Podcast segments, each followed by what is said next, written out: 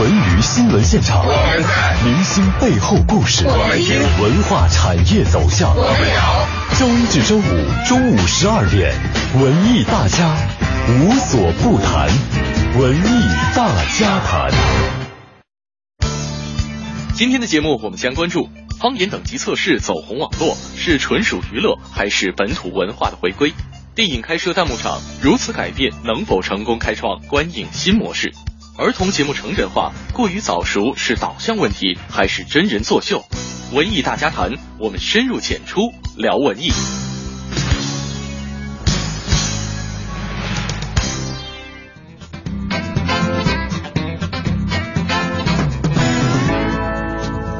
中午的十二点零四分，朋友你好，这里是一零六六文艺之声的文艺大家谈，我是董月。首先欢迎我们今天的嘉宾，中国新闻网产经部副主编王硕先生。啊，各位好，我是王硕。另外呢，就是我们文艺之声的资深记者吕伟。大家好，我是吕伟。今天我们要聊这样一个话题哈，就是方言等级测试。我不知道两位有没有在微信接触过？嗯，有玩过一下。嗯，对，因为我自己是东北人，然后也试过，就是做一下东北版的那个方言测试。考了多少分？嗯，七八十分吧。嗯，已经及格线了哈。对对对，吕伟呢及？格线。我没有，嗯那个，因为我本人习惯微信不太参与这种互动的东西，但是我对这个项目倒非常有兴趣哈。我估计这个方言测试哈，呃，不一定我们每一个地方的人都有，可能是比如说像我们这个王先生，他是来自于东北，可能东北方言在我们全国可能比较普遍流行。对，特别所以是北方他地区。这个风靡会比较久一点，或者是广东话哈对对对、粤语，或者是长沙话等等哈，还有我们这个广西话会不会流行啊？比较有特色有啊。有哈。现在情况怎么样？是不是东北话为全国第一热门的方言测试版？哎，这个我们还没有了解到哈。呃，我觉得应该差不多，因为可能一一方面是东北的各种，比如说像电视剧啊，嗯这个的热播；再一个可能东北话里面俏皮话觉得比较多，嗯关注的人也都相对来说比较多。因 为有的时候，比如一些有意思的，其实现在北方的这个普通话里面，因为基于这个北方的这个方言做的普通话里边，肯定很也也掺杂了很多原来的东北话的一些内容。但是你发现吗？就是这个王朔的这个口音里，好像东北的口音并不太明显。我刚才跟他一接触的时候，没有觉得他是东北人，是原来学什么专业的？原来是学中文的，但是其实我从小就会有点刻意控制，但是就因为我妈从小跟我说，呃，要说好普通话，然后我就记住这一点。但是我有个问题，王朔先生，你那个东北的哪儿啊？我得。长春、吉林，吉林哈，吉林可能相对来说这口音不是很浓，嗯辽宁会很辽宁会对非常对吧？他们基本上说，这个一个宿舍里只要有一个辽宁同学，基本上这一宿舍就有辽宁口音。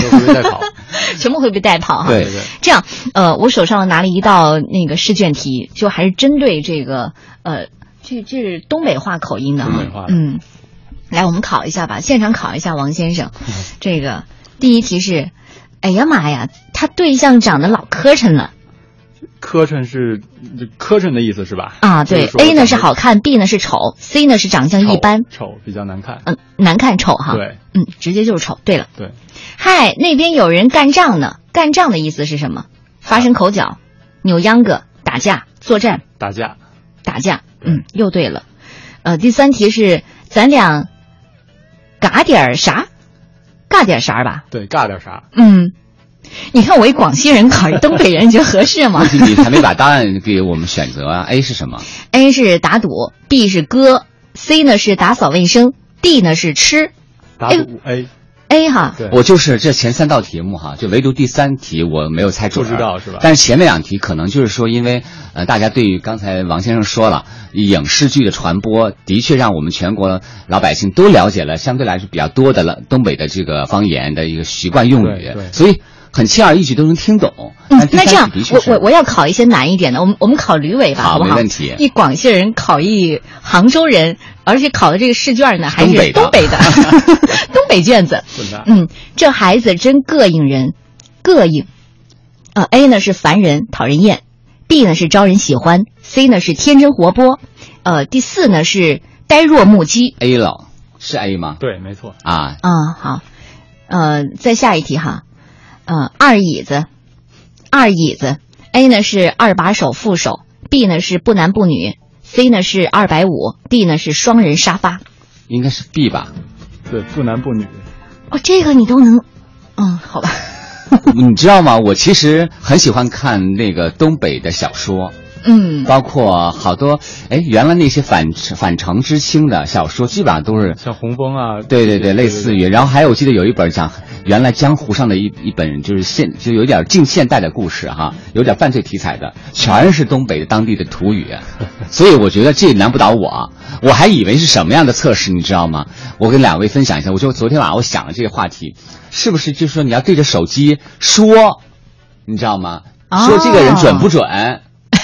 但是这个呢，其实我个人觉得这个游戏有点像，相当于就是让全国各地的人民哈了解这个地方方言的文化，有点推广的那对对对，有点推广的意思。嗯，好吧，那接下来我们也进行了一段街头采访，听一听大家是怎么说的。请问一下，你是哪儿的人？南南京的。最具有代表性的一句方言。啊，去了，吃饭了没？嗯，湖北恩施的，跟我们说一下你们那边比较有代表性的方言。你在搞么子？黑马七公的。请问一下，你是哪儿的人？啊，内蒙古鄂尔多斯的。嗯，您能不能讲一下你们那边最有代表性的一句方言？猪个头会晒菜。四川，你在做啥子嘛？海南。你们那边最具有代表性的方言？江梅。江西，你家反的吗？请问一下，你是哪儿的人？呃，河南人，河南人中。最近在网上很火的方言等级测试，您知道吗？知道知道，我听说过。这个没有。哦，没有。啊，听说过。就听说过，也比较熟了，都比较老的话题了。知道。你有没有参加这个测试啊？有没有？有。嗯，没有。嗯，有啊。然后看到嘛，就好奇，然后就呃点进去了。做过呀，因为觉得很好玩啊，方言测试嘛，一有得了满分。用你的方言说一句“文艺之声十周年生日快乐”。文艺之声 十周年快乐。呃，文艺之声十周年生日快乐。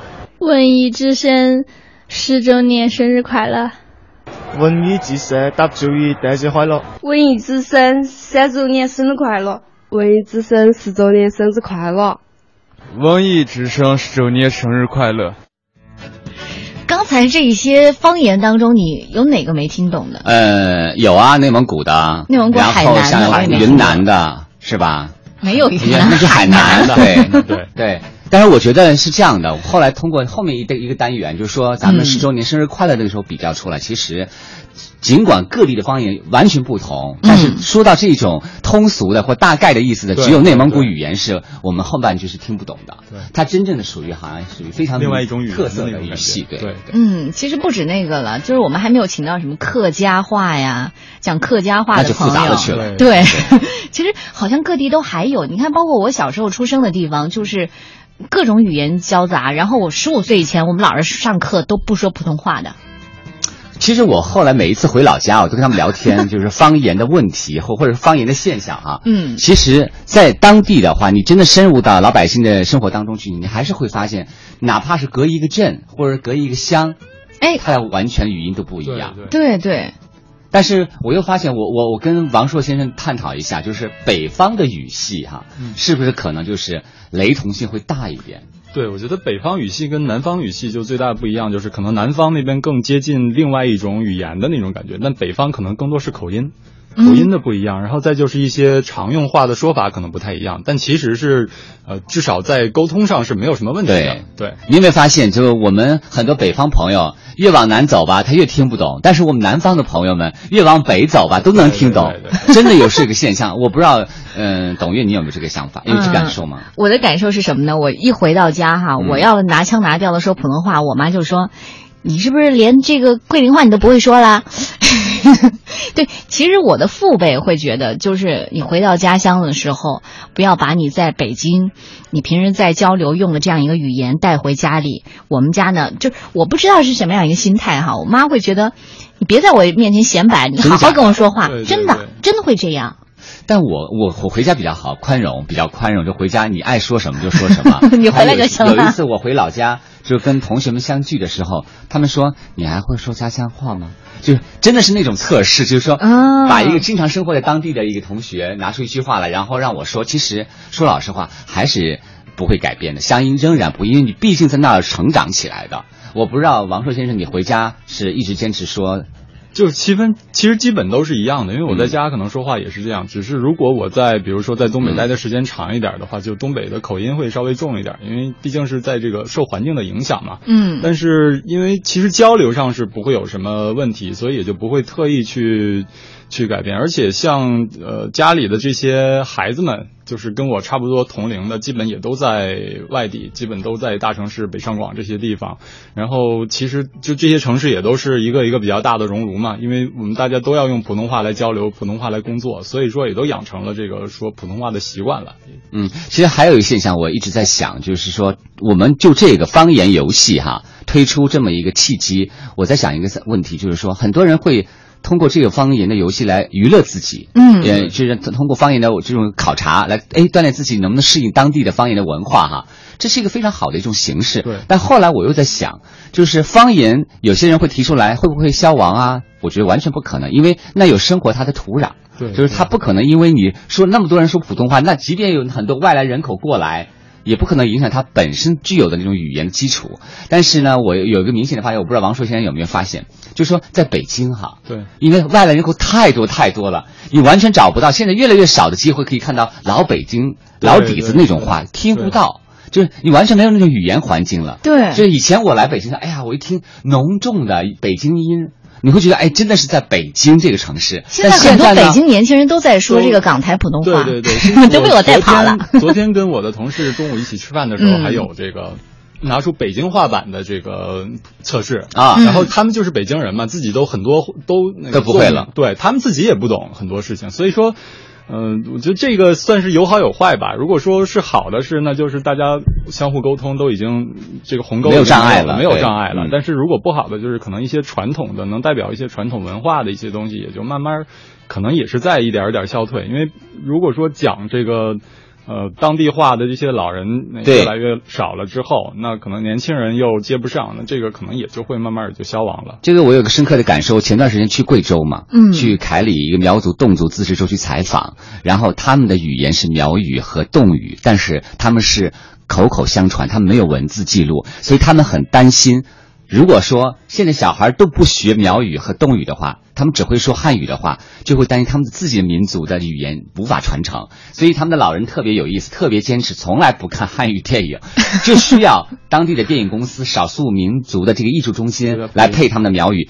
他们苗语电影他们就马上去看，但是汉语电影他们都不看，因为他们不是抵触，他看不懂老人家，嗯。但是很多孩孩子呢是因为留守儿童，是爷爷奶奶带的，所以他们不看呢，孩子们也不会去看。所以我倒觉得它不是一个矛盾的事情，就是说方言是需要继承和传承的，对对对。但是普通话是作为一个咱们那么多民族的一个共同语言，对对对是作为交流和交往用的，就不相矛盾。所以我觉得我我们我我跟王朔先生其实是站在一个角度啊，只不过可能他我他是南北方人，我是南方人，我觉得更有优越感。为什么？他到南方可能就听不懂听不懂但我觉得我挺自豪的。所以我是希望大家就是包括孩子们的父母哈，嗯一记住就是说孩子有方言没问题，你让他继续说，但是你在说的时候，在说普通话的时候要求标准，就是说方言也要准，对对对普通话也要准，这样才会使我们的语言更多、对更漂亮。对其实我觉得方言这个东西哈、怎么讲呢？我觉得更大去说的话，就是一个文化包容性的。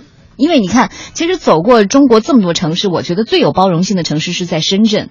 你基本上在深圳的话，就哪怕是去打工的，我之前可能我在十几岁以前、二十岁以前，我几乎可能都是说家乡话。但是你一到深圳这个城市，你会觉得它是个包容性特别厉害的一个地方。一到这里，你好像你要在学普通话，你要在说普通话，你也不会觉得怪异。这是一定的。我觉得其实很多时候就是你可能说我要融入一个新的城市，这是远离家乡的，然后还还与自己的这种各种生活方式不一样的。但是，一旦你在语言上是共通了，我们沟通了，哎，我的这种生存下去的欲望啊，还有这种我会觉得我被认可了。嗯，还有一点，我从个人角度哈，就是说你要去某一个城市，你从来没去过，或者你觉得它离自己比较远的，难得去一趟。如果你一下城市就听到全是普通话，也不好，因为你感受不到当地的语言氛围。现在越来越多，就是你到到哪儿都觉得都是普通话为主。当然不是说不好啊，就我希望是看到地道的城市文化，包括到广州，我就知道，哎，一听就是广州话，嗯、或者粤语哈。对对。到上海就是上海的吴侬软语，就这种感觉是非常妙的。但是如果你去旅游，没有感受这种东西，就可惜了。嗯，给人的感觉也是可能这个中国的传统文化也是在一点一点的，因为传承愿意去传承的人可能真的是越来越少。就是现在的孩子们可能一方面是学普通话，因为要推广普通话；另一方面都很热衷于学外语、学英语、学日语、学韩语、什么学法语这些。但是真正愿意去，我还跟这个老年老这个老一辈的去讨论我的家乡话的人，确实越来越少。而且我觉得。如果说像国外的这些城市也好，这个风土人情，我们都可以特别明显的看见他们的那个不一样的地方。但是我们在中国，比如说在北京，我说北京是一个国际化的大都市，但也是一个千年的古都，但是古都的风貌我们却看不见。这是我们俩共同的感受，就希望还是北京话浓一点更好一点。所以说，这个方言等级测试出现，到底是这个网络求新求异，还是一种文化的自觉行为？我觉得文化自觉行为更浓一点，因为我觉得年轻人嘛，通过网络交往是非常普遍的。那我你就觉得是时候了。嗯，我觉得不光是网络吧，应该是所有的主流媒体都要关注方言的文化的发展，这是我们最大的方向。语言生态的多样性。对。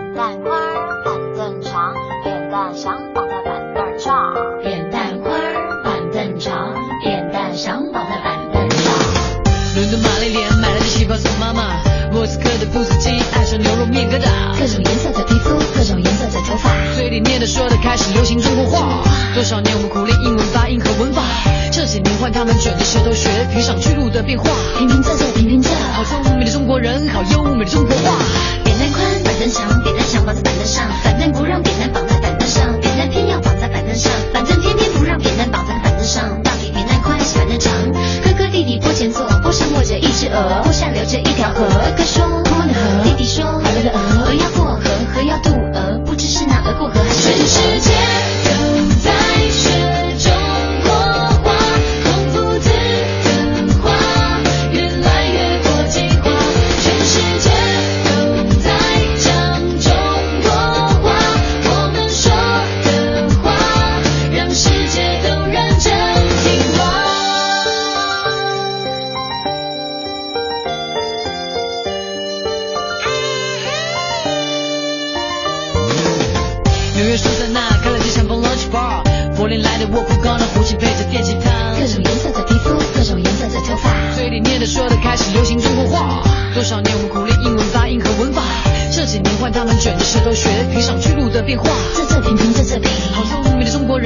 人，好优美的中国话。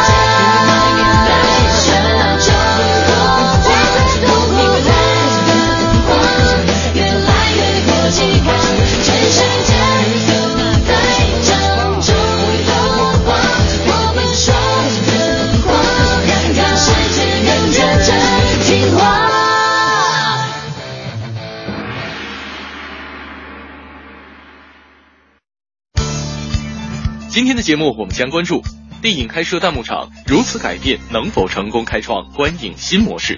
儿童节目成人化过于早熟是导向问题，还是真人作秀？文艺大家谈，我们深入浅出聊文艺。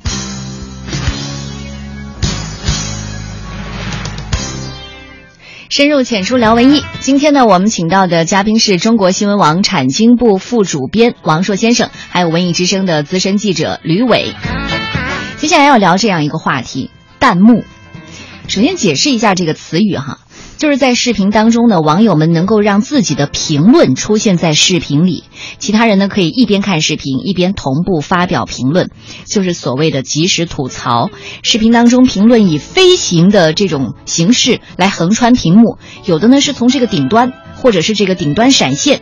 当某部视频有很多评论的时候，就会产生像无数的导弹飞过的效果。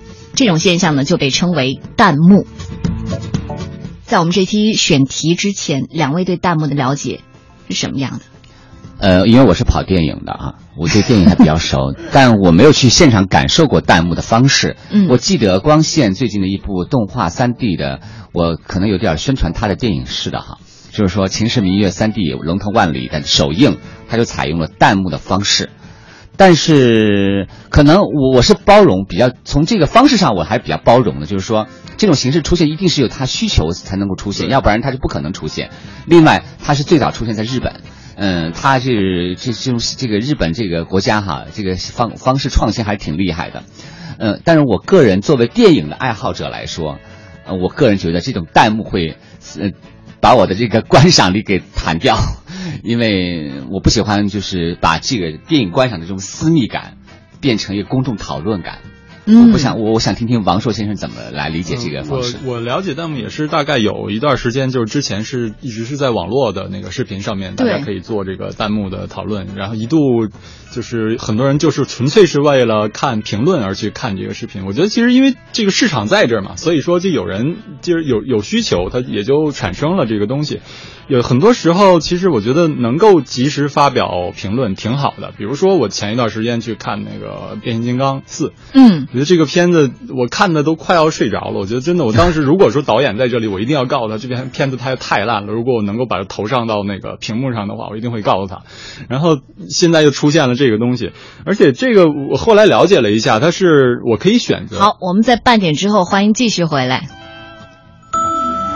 用声音记录经典文艺日记本。八月，匆匆十年。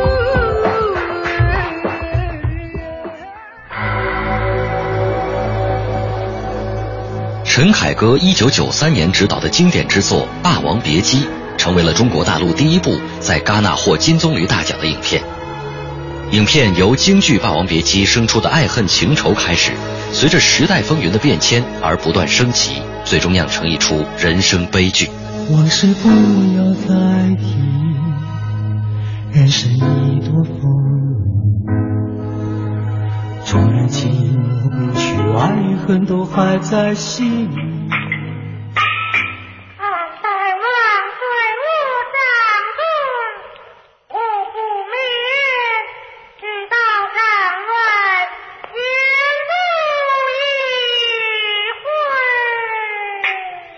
您刚刚听到的是1930年梅兰芳在美国演出《霸王别姬》的珍贵录音，至今保存在中央人民广播电台资料库。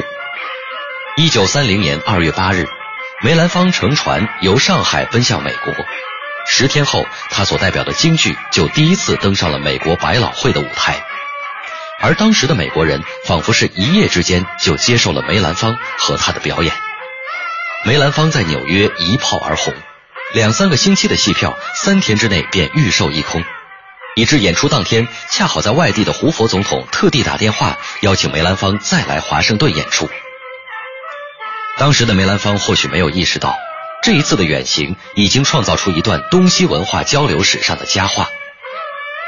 二零一四年五月三十日，同样从上海出发奔赴美国，《霸王别姬》第一次以三 D 电影方式登陆奥斯卡杜比影院。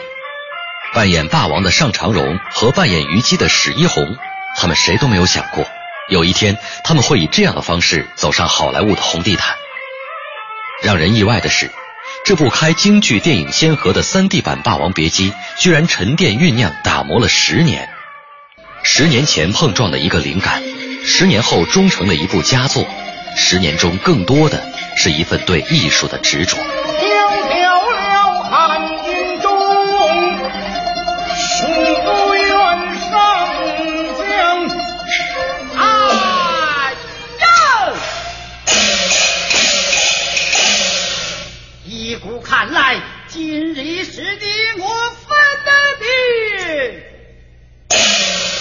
月升，月落，是谁在梦中解脱不得？风萧，水寒，悲歌突然，空留一江明月，离人叹。剑断，幕落，我们依然记得。霸王，虞姬，为谁临风冲歌？十年匆匆，戏里戏外，真真假假，来也匆匆，去也匆匆。仍有梦，依然将你放在我心中。十年 FM 一零六点六，邀你开启充满爱的爱的文艺新文艺新旅程。回听本期文艺日记本，请登录蜻蜓 FM 文艺之声专区。全程扫描交通路况。一起来关注路况。城区西部西二环复兴门桥到阜成门桥的南向北，西直门桥到复兴门桥的北向南车流集中，行驶缓慢。西三环只有新兴桥这一个桥区的北向南车稍多了一点，后车司机稍微等待一下就可以通过了。另外，城区西部的各条联络线现在都已经恢复了正常行驶，大家可以放心选择。感谢都市之声一零一八。听天气知冷暖。听天气之冷暖，今天白天晴转多云，北转南风二三级，最高气温三十一摄氏度，最低气温二十一摄氏度。今天是中国的父亲节，又名八八节，它已经有六十九年的历史，比西方的父亲节历史还长。回家了，别忘给父亲一个拥抱。如果你身在异乡，那就给父亲打个电话吧。我们也祝广大的父亲节们节日快乐。人保电话车险邀您一同进入海洋的快乐生活。夏天来了，越来越晒，还让不让我出门验车呢？美女，你还不知道？投人保电话车险，四零零一二三四五六七一二三四五六七，满额就能尽享人保车险管家代办验车服务。上门接车，当天验完，当天还车，不怕太阳晒不晒，关键看你保没保。电话投保就选人保。四零零一二三四五六七。欢迎收听海洋的快乐生活。大家好，我是海洋。你们看呢，这人生啊就是这样。这个沙子看起来是个废物吧，这水泥呢看起来也是废物吧，但是它们混在一起就是混凝土，就是精品。哎，你看大米是精品吧？啊，汽油也是精品吧？那你放在一块儿，那那它这个就就是一个废物。所以说呢，精品还是废物不重要。跟谁混非常重要，所以我觉得收音机前的听众朋友们，听我们节目，你们就是非常有品位的人。我没那种命呀，他没道理爱上我。英雄和美人那是一国的。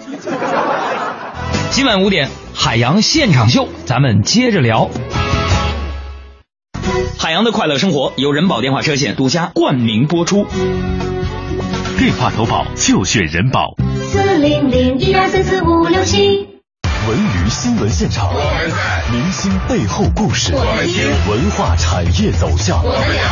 周一至周五中午十二点，文艺大家无所不谈，文艺大家谈。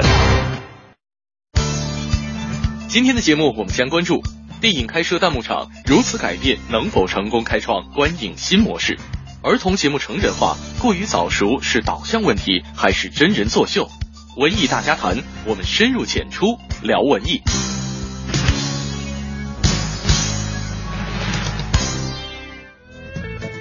中午的十二点三十三分，欢迎大家继续回来，这里是正在直播的文艺大家谈。今天呢，我们请到的嘉宾是中国新闻网产经部副主编王硕先生，还有文艺之声的资深记者吕伟，再次欢迎。刚才我们已经聊到了这个弹幕电影哈，其实作为这个王硕先生，你是 IT 行业的，对不对？对一直在关注，嗯，对对对。呃，我是觉得这个，无论说这个弹幕是从日本引进的也好，从哪儿引进的也好，其实这个是没有关系的。就是如果有这个市场的需求，嗯，有观众有这个需求，那我就可以去做这个东西。因为我后来了解了一下，这个弹幕电影也不是说所有的片子都会有这个设置，它是会在一些特定的影厅，就是我会事先告诉观众，我这个是有是一个弹幕厅，你可以在这里边留言发言，然后才会去。而且我。之前也了解了一下，但凡是这种弹幕厅，它的那个刷片率都特别高，然后它重新就是观众重看的这个频率很高，很多就是为了去看别人吐槽。这个挺好的一点就是，观众很多时候就是需要一个吐槽的途径，而且他有的时候需要，比如说我在论坛上吐槽呢，我可能我不知道谁会看得见，但是我在这个电影院里边我吐个槽，所有的人，我至少我知道这一个影厅里的人都是看得见的，而且会这个最后掐架掐起来？呃，那也挺有意思的，只要不，因为我又不知道谁是谁，那我只要不会发生人身攻击就可以。而且它这个弹幕应该是在后台有一个审核的机制的，所以说并不是说我发所有的比较过分的话，或者是比较那个商业性质的一些内容，它都会发出来，还是会有所挑选的。嗯，对。你有没有就是在这个视频网站上发过？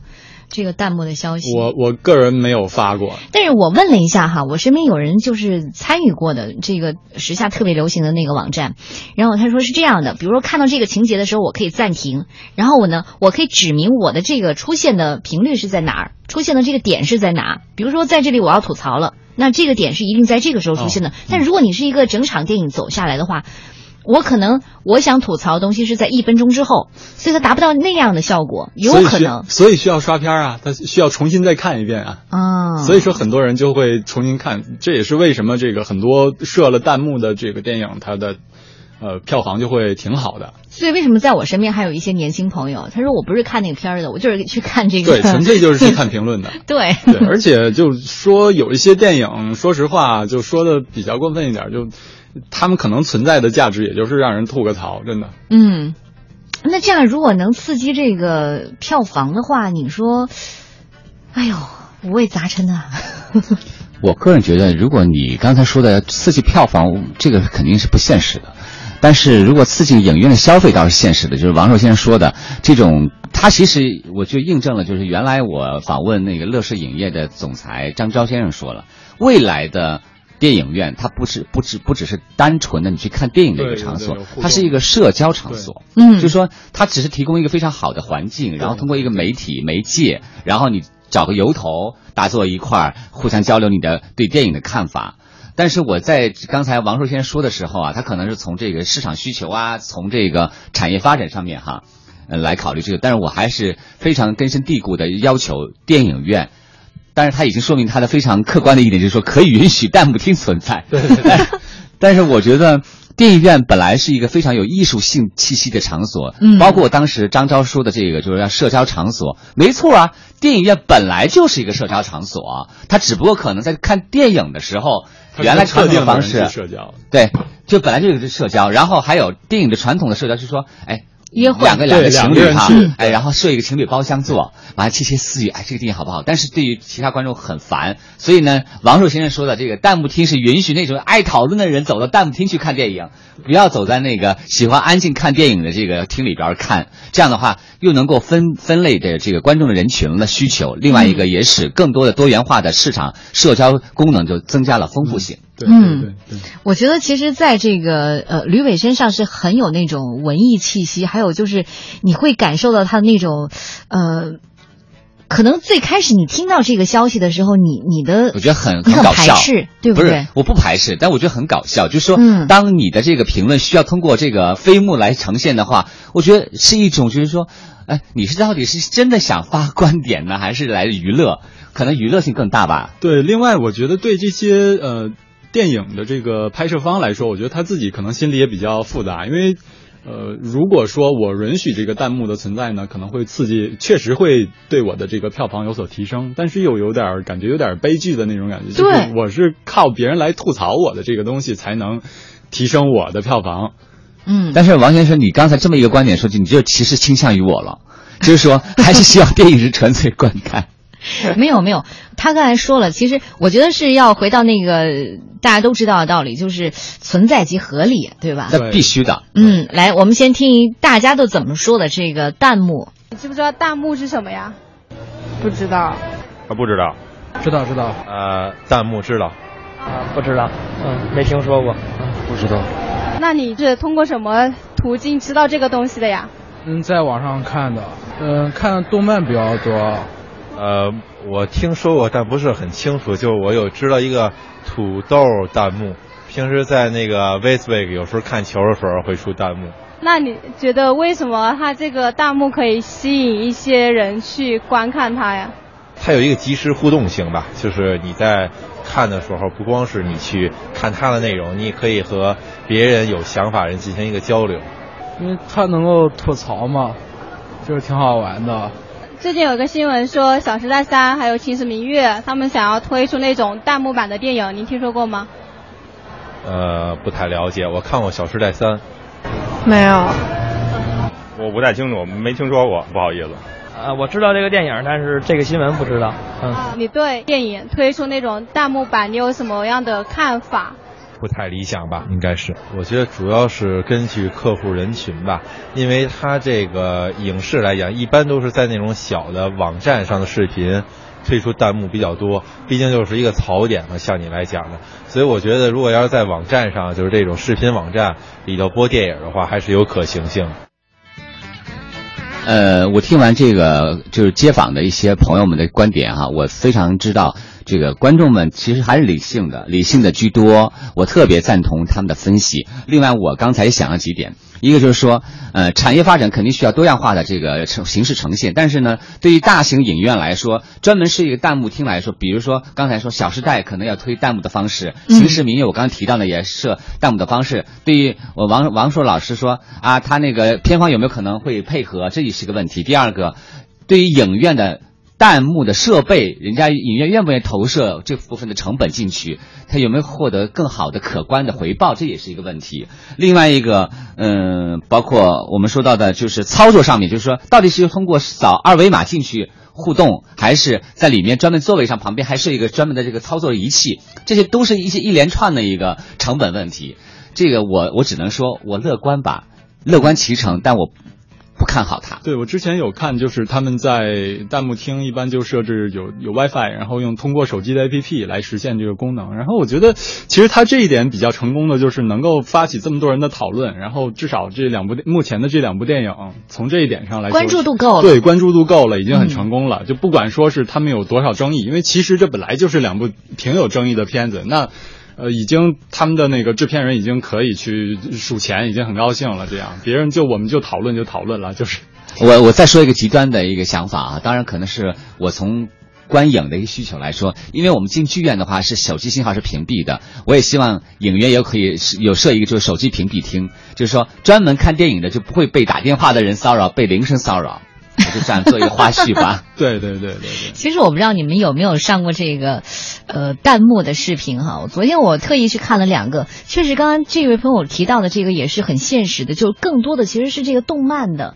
动漫系列的更多人去吐槽，所以《秦时明月》就是动漫片嘛。嗯，另外呢，就是你会发现吐槽那些内容，我很想看一些有一些营养一点的，没有。基本上都是，后来我还看到一些什么二三三三三，后来我就问我身边的这个年轻朋友，我说这什么意思啊？他是笑的意思。我说哦，我老了看不懂。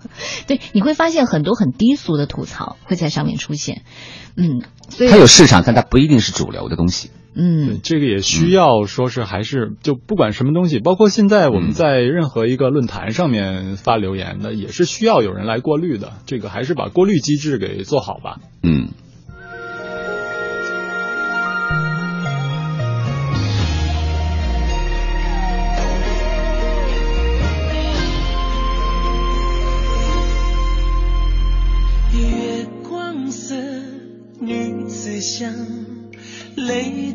千年情多长，有多从容无思想，忘了你哦。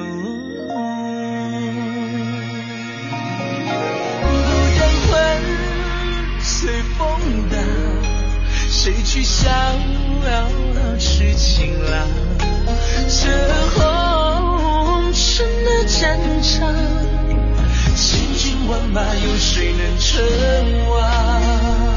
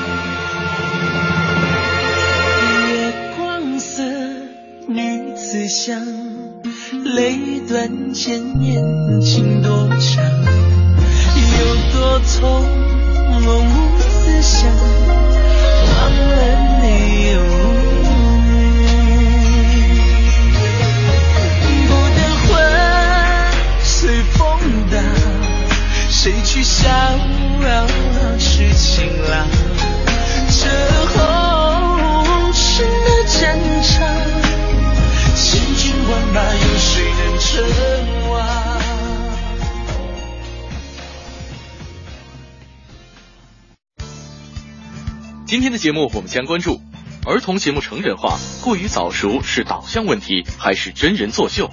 文艺大家谈，我们深入浅出聊文艺。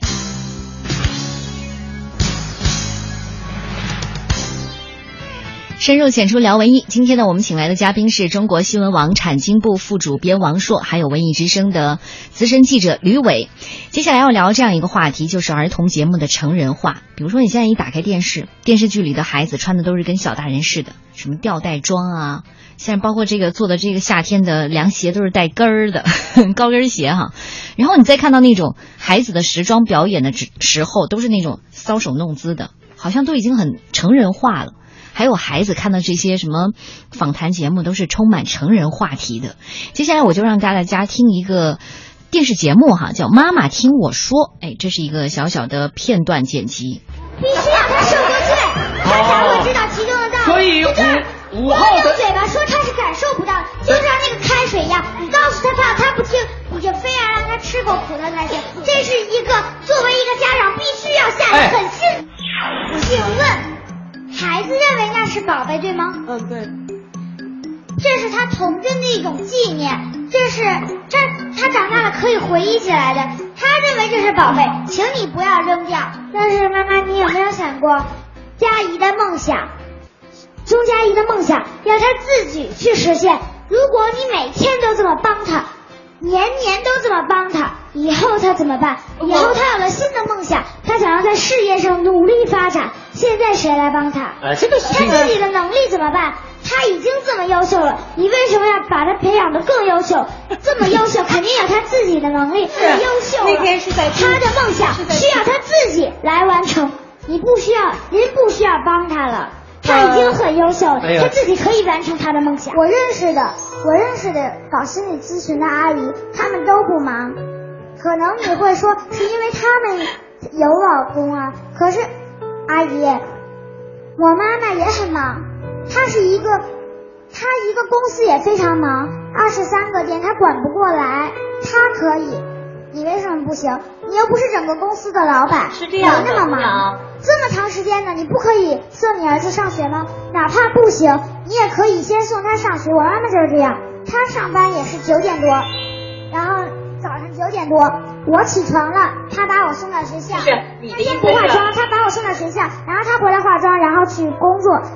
你为什么不行呢？你为什么做不到连早晨这点时间你都不能够陪他？那请问你为什么不能和他住在一起，非要把两个人、两个孩子都托付给姥姥？你知道这样子会对孩子造成多大的心理伤害吗？知道孩子对你的心理阴影是多深吗？是因为我觉得这位同学他呢就是玩 iPad 不能时间过长，好几个小时的心血也不想白费，所以呢，我觉得你下次问问。他说这打一下就死了，那你让他打成一下死了之后，让他存档，然后再拿走好吗？请你尊重一下孩子好吗？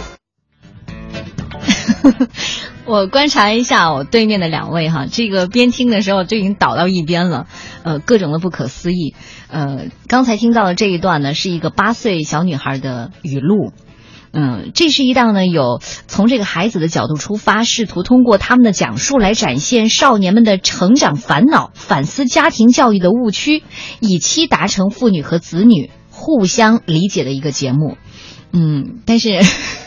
呃，我原原本对北京卫视这个妈妈听我说还存有一点可爱的感觉，但是我不知道为什么今天听完董月剪辑给我们这段音频，我觉得诧异了，嗯因为你说是语录嘛，就说是一堆这个精彩的语录当中集中的播了一下，对不对？嗯不是一期节目里边的。摘出来，完全是一个大人的说话，完全是大人的思维。但我不知道这个导演组是怎么折腾出来的。我就有的时候会怀疑电视秀是不是秀过头了。包括我昨天晚上还偶尔看了浙江卫视的《爸爸回答吧》，这现在电视啊特别好玩。你出一个妈妈怎么着吧，他就还来个爸爸怎么着，就相互的还 PK，特别有意思。但是他们忘了一点，因为我、咱们这个细节不说了，因为细节大家都很明白，看过电视的人都很明白。细节不说，但是我觉得电视台作为一个主流的媒体的平台的方式之一的机构，在培养亲子教育的这个成长秀的时候，千万不要忘了，你为了迎合成人化的观众的娱乐的感受，但是忘却了孩子童真的初衷。你不能把孩子弄成像成人那种教化式的语言，让他们去说。其实他本身就在伤害这些小小观众的嘉宾，这些。但是我我可以比较一下，就是说浙江卫视那个节目比北京卫视节目虽然难看一点哈，但它至少没有那么成人化。我可以这么说，我不是说对某一个媒体的这个节目做一个什么品头论足，但是我觉得客观的说。北京卫视太娱乐了，也有秀过头了。嗯那么在当下，我觉得孩子你还是认为是真人秀当中这个秀过头了，秀过头了，秀的成分大，失去了孩子本身的童趣。嗯虽然说是这种方式很好，就通过电视这么一个平台搭建起来，让父母的碰到孩子沟通的问题，弄到我们同龄小朋友当中来讨论。那你说的自然一点成吗？说的一点让孩子们充满童真，难道真的孩子们，当代二十一世纪孩子们都是早熟的要命了吗？呃，吕伟是没有当父亲的，我也没呃，王朔也没当父亲的。我知道你是做妈妈的。但是我们想要探讨的这样一个问题哈，到底是这个孩子本身就已经那么成熟了，还是我们是因为是它是一档电视节目，我们要刺激这个收视率？故意拔苗助长，拔苗助长。对刚刚我也其实我也在想这个问题，就是他能这么流畅的说出这么多大道理来，对这是究竟是他自己究竟是他自己体会的，还是说真的是有人教给他的？如果说。呃，有人教的，那这个电视台也好，或者是家长也好，那确实是比较失职，或者说比较过分，因为他没有在这个孩子应该做他能应该做他事情的时候，让他做他该做的事儿。那如果说是全都是他自己体会的，那也应该去好好想一下，那这个社会到底把这个孩子给引导到哪了什为什么会让他就显得就是有点歇斯底里的那个样子，就是很强迫的那个样子？为你看他刚才那个大人嘉宾想说话都插不进去，对对对，插不话痨。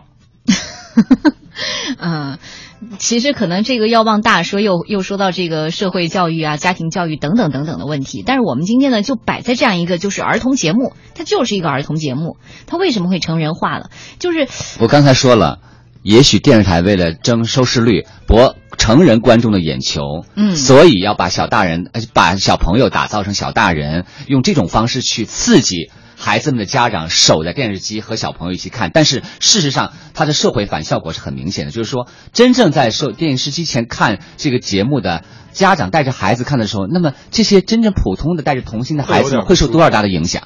对，会觉得不太舒服。我前两天也是看了，偶尔的时候看了一下这些，呃，就是选秀类的节目，而且不止就儿童选秀类的节目还不止一个台在播嘛，很多换了几个台嗯都在放，就觉得这个孩子的成人化的这个样子，确实是特别的厉害。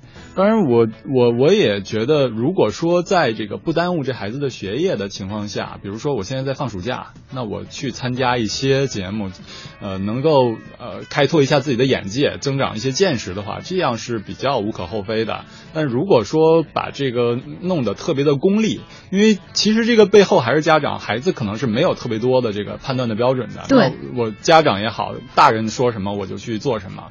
那最后说，如果说我在这个选秀节目里面被淘汰了，我输掉了，那是不是我也会觉得很难受？这样我我不应该在呃尝试失败的痛苦的年纪，我尝试了这种失败的痛苦，那我是不是会受到很多的伤害？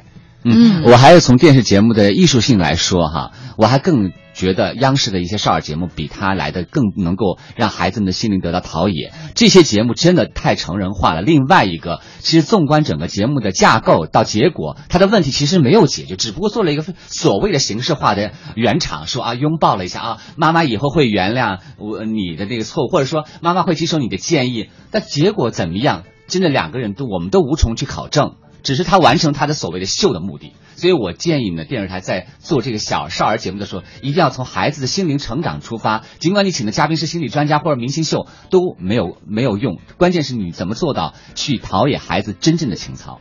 嗯，就是说以前教育孩子，可能就家长们更多是给孩子灌输自己的这些想法，比如说以前要孩子们去练个琴，那个学个书法，或者是参加一些什么奥数啊什么这些。现在可能要求就提高了，我不仅要在这个线下，在这个呃媒体之下要做的很厉害，在媒体之上也要做的呃变成一个公众人物。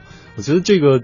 家长们其实应该稍微的反思一下自己，因为我我如果说自己是一个普通人的话，我的确是有这种想法，我会需要我希望我的孩子能够出人头地，从小就出人头地。嗯、但是这是不是孩子想要的东西？所以说，现在作为家长，还有作为媒体，我们该怎么样引导家长哈，把孩子们的纯真找回来？我觉得才是我们时下最关心的。好，感谢两位做客今天的文艺大家谈，谢谢，谢谢。